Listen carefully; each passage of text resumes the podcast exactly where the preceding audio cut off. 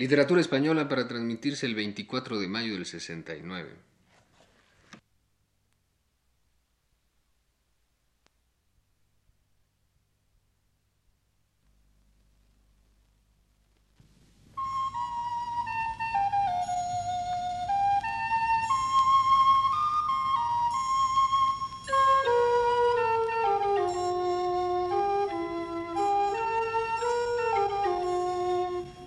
Este es el programa Literatura Española, a cargo del profesor Luis Ríos.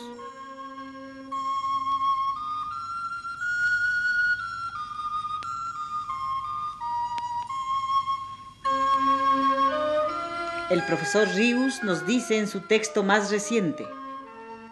En Luis Cernuda es la primera actitud al llegar a México reconocer con pudor, dice él, la indiferencia con que desde España lo había visto. Indiferencia que Cernuda afirma que siempre existió en los españoles, de la cual no fueron excepción los escritores, desde los que vivieron en el momento del acceso de España a estas tierras, hasta los que fueron testigos del desprendimiento de ellas de la metrópoli española. A ese propósito escribe Cernuda en el prólogo de su libro Variaciones sobre un tema mexicano ni Larra ni Galdós, quienes, aunque tan diferentes, tenían una conciencia igualmente clara, se preocuparon nunca por estas otras tierras de raigambre española. Ante su desgarramiento peninsular, Larra contemporáneo, Galdós casi contemporáneo, guardan silencio. ¿Por qué? A la visión nacional que uno y otro nos ofrecen, le falta así algo, algo que históricamente había sido parte de nuestra vida y que se desintegra de ella durante el siglo mismo en que ambos vivieron y escribieron. ¿Cómo entender ese silencio? ¿Como indiferencia? En el caso de Larra, dada su complacencia en hurgar las llagas suyas y las de su país, que son las mismas, sería raro otro motivo para desperdiciar ocasión tan buena. En el caso de Galdós, además, acaso hubiera malicia, pues que el comentario atañía a un pasado demasiado vivo aún para no suscitarle dificultades con sus lectores de este otro lado. Unas primero, otras después, en brevísimo espacio, todas estas tierras se desprenden de España. Ningún escritor nuestro alude entonces a ello, no ya para deplorarlo, ni siquiera para constatarlo. Si la extensión de ellas halló tan pocos ecos en nuestra literatura clásica, es lógico que su separación hallase menos en nuestra literatura moderna. Y como el español nunca dejó pasar sin protestas tormentosas eso que en la convivencia nacional va contra su sentir íntimo, si entonces no dijo palabra ni se echó a la calle, es que nada le iba en ello. España, pues, no había sido ni era para la mayoría de nosotros sino el territorio peninsular, y parece que los americanos por su parte se dieron cuenta de dicha actitud antes que nosotros. ¿Acaso a los españoles no nos interesaron nunca estas otras tierras que durante tres siglos fueron parte de nuestra nación? Cervantes, aunque él mismo quiso venir y no pudo, piensa de quienes acá venían. Las Indias, refugio y amparo de los desesperados de España, iglesia de los alzados, salvoconducto de los homicidas, pala y cubierta de los jugadores, a quien llaman cierto los peritos en el arte, añagaza general de mujeres libres, engaño común de muchos y remedio particular de pocos. La paradoja resultante entre el desinterés de los españoles en general por América, según Cernuda, y el esfuerzo realizado y la obra obtenida por los españoles en América, tan grandes y tan duraderos, no alcanza a explicarse la Cernuda más que afirmando al tiempo que interroga. ¿Acaso fue todo, como todo parece ser en la vida, obra de unos pocos frente a la hostilidad de otros y la indiferencia de la mayoría?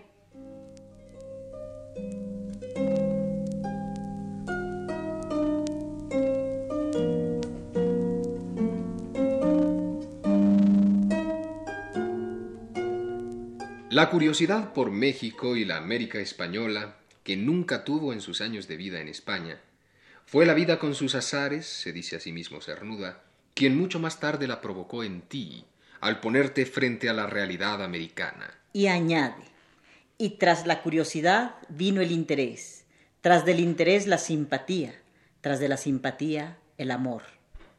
Palabras a las que siguen estas otras, que son las últimas del prólogo del libro de Cernuda, un tanto huidizas y misteriosas. Mas un pudor extraño le dificulta su expresión a ese amor tardío. ¿Reconocimiento de su inutilidad? Pudor es, en todo caso, lo que en este punto, callándote ahora, te lleva a soslayar el tema. Si la curiosidad por México fue la vida con sus azares, al poner al poeta frente a la realidad americana, quien se la provocó, el interés está sobre todo determinado por la semejanza que el poeta español encuentra que México tiene con España. El interés vendría a ser, para decirlo con palabras suyas, una forma sutil, retrospectiva de orgullo nacional. Y la simpatía, a medida que se adelanta en el tránsito afectivo, la determinación del motivo que origina el impulso de entrega es más complicada. Influye por una parte en esa simpatía la percepción que el poeta hace en la nueva tierra de una virtud, que no sólo reconoce como semejante a la que España también tiene por esencialmente suya, sino que por sí misma merece en cualquier caso la simpatía de Cernuda. La virtud, dirá él, de haber puesto el espíritu antes que nada. Ese es un motivo que procede del objeto por el cual se siente simpatía. Pero hay un motivo totalmente subjetivo también, una voluntad de simpatizar. Lo que yo quería, insisto, escribe Cernuda, era simpatizar. Esa simpatía, que habrá de ahondarse hasta el amor, discurre soterraña por el citado libro de Cernuda.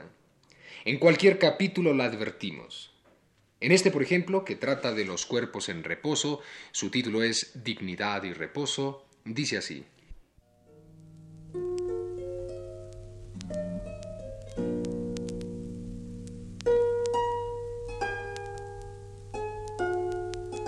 En tierras anglosajonas, las gentes no saben reposar, ni sus cuerpos adaptarse naturalmente al descanso.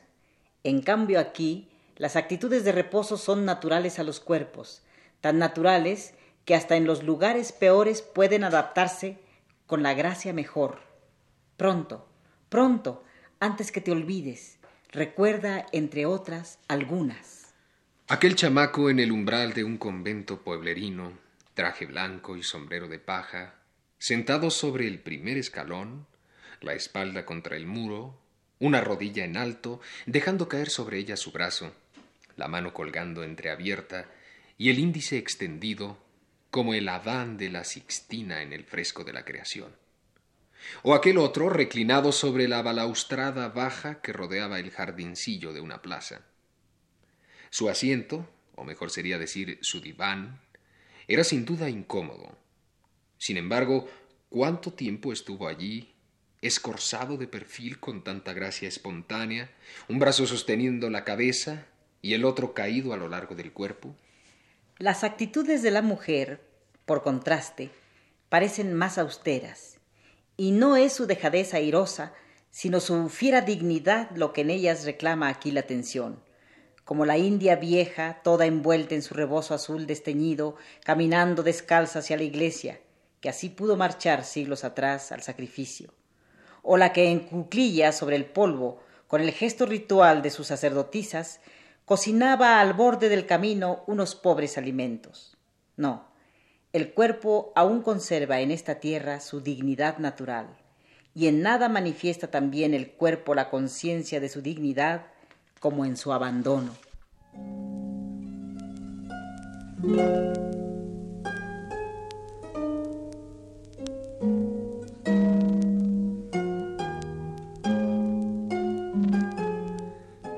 Hay también sin duda una simpatía, por llamarla así, geográfica que mueve el ánimo de Luis Cernuda.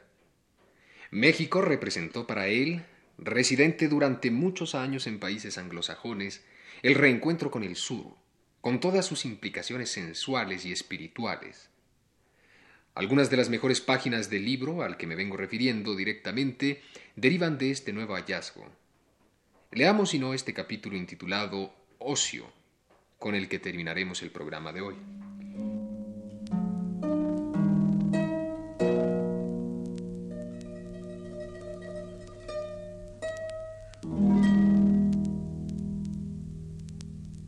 Sentado en esta terraza, cuya bóveda le da apariencia de claustro, pasado el jardín en declive, pasado el camino que lo bordea, miras la bahía. Es temprano en la mañana y apenas hace calor. Afuera, tras uno de los arcos, cae desde la altura una delgada fronda constelada de flores escarlata que cubre el horizonte y al mismo tiempo, como sutil colgadura, lo trasluce. ¿Qué árbol es ese? Es un árbol tropical que nunca habías visto. Acuérdate de preguntar su nombre. Rumor distante de voces te hace atender abajo. Con lentos ademanes, negro torso desnudo, calzón blanco, sombrero de paja, unos hombres trabajan en el camino. ¿Trabajan? Aquí tu conciencia parece de pronto sobresaltarse. ¿Trabajo? En este ambiente todo es o parece ser tan gratuito que la idea de trabajo instintivamente quedaba excluida. Veamos. Llegaste ayer y te vas mañana. ¿Vale la pena de recapitular ahora este olvido tuyo instintivo del trabajo y ese sobresalto tuyo instintivo al recordarlo? Veamos. El mundo sensual, marino, soleado, donde por unas horas crees vivir, ¿es real? ¿No es un sueño inconcluso de tu juventud que todavía persigues a lo largo de la vida? Aunque ese mundo fuera real, sería el tuyo propio. Bien está hacer el amor, nadar, solearse, pero podrías vivir así el resto del tiempo. Sé lo que vas a decir. Ese mundo, sea o no real, es bastante. No hacer nada es para ti actividad bastante. Este clima, entre otras ventajas, tiene la de indicar con más evidencia cuánto la vanidad y el aburrimiento contribuyen al exceso de actividad humana. Para vivir es necesario atarearse tanto. Si el hombre fuera capaz de estarse quieto en su habitación por un cuarto de hora. Pero no, tiene que hacer esto y aquello y lo otro y lo demás allá. Entre tanto, ¿quién se toma el trabajo de vivir? ¿De vivir por vivir? ¿De vivir por el gusto de estar vivo y nada más?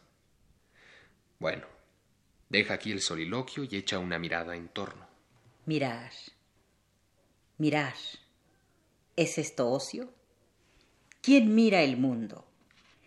¿Quién lo mira con mirada desinteresada? ¿Acaso el poeta y nadie más? En otra ocasión has dicho que la poesía es la palabra. ¿Y la mirada? ¿No es la mirada poesía? Que la naturaleza gusta de ocultarse y hay que sorprenderla mirándola largamente, apasionadamente. La mirada es un ala, la palabra es otra ala del ave imposible. Al menos mirada y palabra hacen al poeta.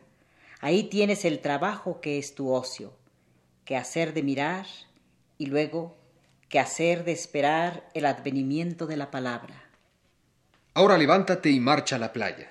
Por esta mañana ya has trabajado casi suficientemente en tu ocio.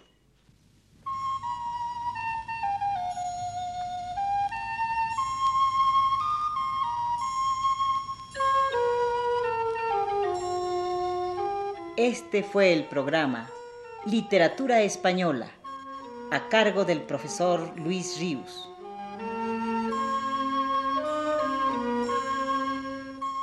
Realización técnica de Ignacio Vil y las voces de Socorro Adelar y Luis Heredia.